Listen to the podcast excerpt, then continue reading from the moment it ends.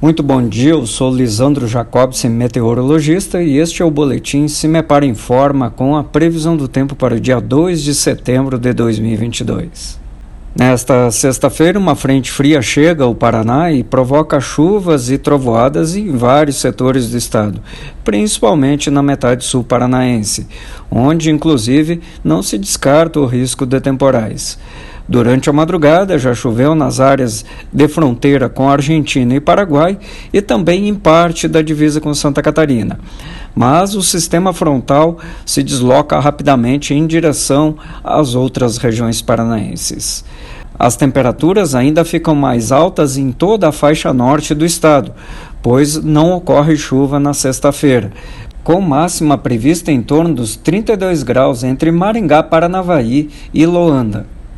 Em contrapartida, as temperaturas mais baixas devem ser registradas à noite, especialmente entre Cleveland e Palmas, em torno de 8 graus. Em nosso site cimepar.br, confira mais detalhes desta primeira semana do mês de setembro, que deve ser chuvosa em grande parte das regiões paranaenses. Cimepar Tecnologia e Informações Ambientais.